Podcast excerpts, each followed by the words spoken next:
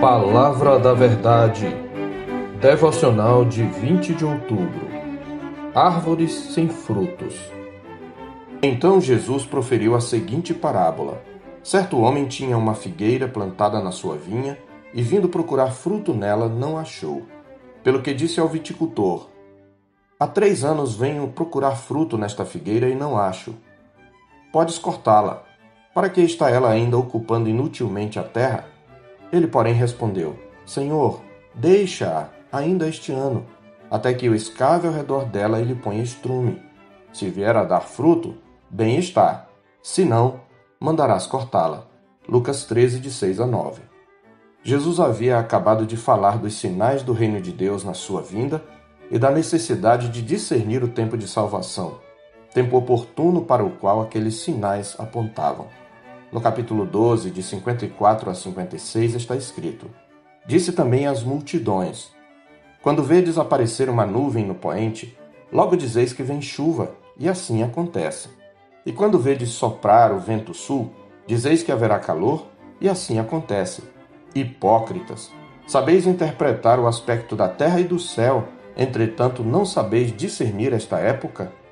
E nos versículos anteriores ao nosso texto, ele havia falado também das catástrofes como eventos que nos lembram da necessidade de um acerto de contas com Deus por meio do arrependimento, sem o qual o juízo e a destruição são inevitáveis.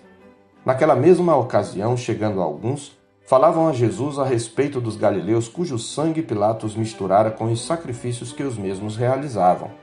Ele, porém, lhes disse: Pensais que esses galileus eram mais pecadores do que todos os outros galileus por terem padecido estas coisas? Não eram, eu vos afirmo. Se, porém, não vos arrependerdes, todos igualmente perecereis. Ou cuidais que aqueles dezoito sobre os quais desabou a torre de Siloé e os matou eram mais culpados que todos os outros habitantes de Jerusalém? Não eram, eu vos afirmo. Mas se não vos arrependerdes, todos igualmente perecereis. Versos 1 a 5. Agora ele continua basicamente o mesmo tema, enfocando o arrependimento do ponto de vista dos seus frutos, e o faz através da parábola da figueira. Nesta parábola, o Senhor nos mostra, antes de tudo, que arrependimento verdadeiro, embora tenha início no coração, implica mudança de comportamento em relação a Deus e aos homens, como já ensinara João Batista, como está escrito no capítulo 3, versos 7 a 14, aqui mesmo de Lucas. Dizia ele, pois, às multidões que saíam para ser batizadas: Raça de víboras, quem vos induziu a fugir da ira vindoura? Produzi, pois, frutos dignos de arrependimento, e não comeceis a dizer entre vós mesmos: Temos por pai a Abraão, porque eu vos afirmo que destas pedras Deus pode suscitar filhos a Abraão. E também já está posto o machado à raiz das árvores. Toda árvore, pois, que não produz bom fruto é cortada e lançada ao fogo. Então as multidões o interrogavam, dizendo: Que havemos, pois, de fazer? Respondeu-lhes: Quem tiver duas túnicas, reparta com quem não tem, e quem tiver comida, faça o mesmo. Foram também publicanos para serem batizados e perguntaram-lhe: Mestre, que havemos de fazer? Respondeu-lhes: Não cobreis mais do que o estipulado. Também soldados lhe perguntaram: e nós, que faremos? Ele lhes disse: A ninguém maltrateis, não deis denúncia falsa, e contentai-vos com o vosso soldo. Fica claro, portanto, em todo o contexto, que o genuíno arrependimento, tal como a fé verdadeira, produz fruto. E esses frutos são requeridos de quem ouve as boas novas do reino. Na parábola da figueira, alguns aspectos da necessidade de produzir frutos são ressaltados. Primeiro, podemos observar a paciência de Deus para com os seus servos, nos versos 6 a 8.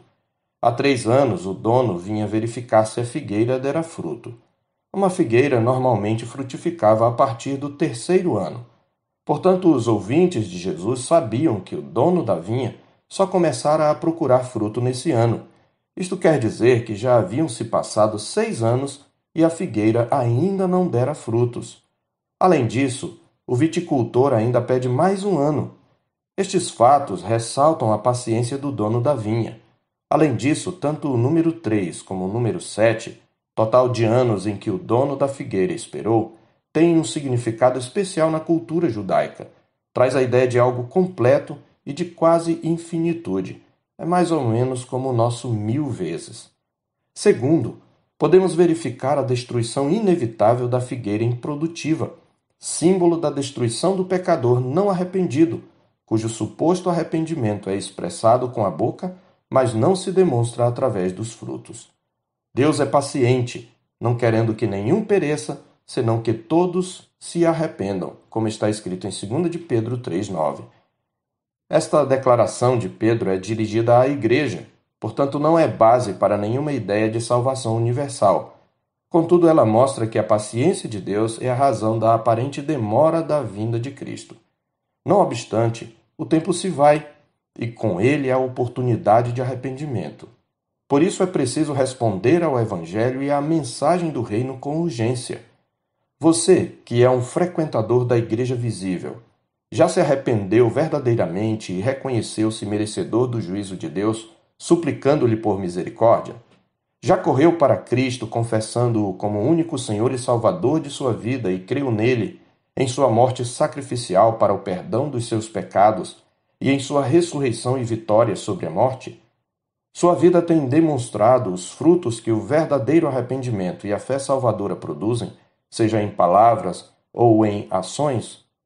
A Bíblia diz que a fé sem obras é morta, em Tiago 2,26.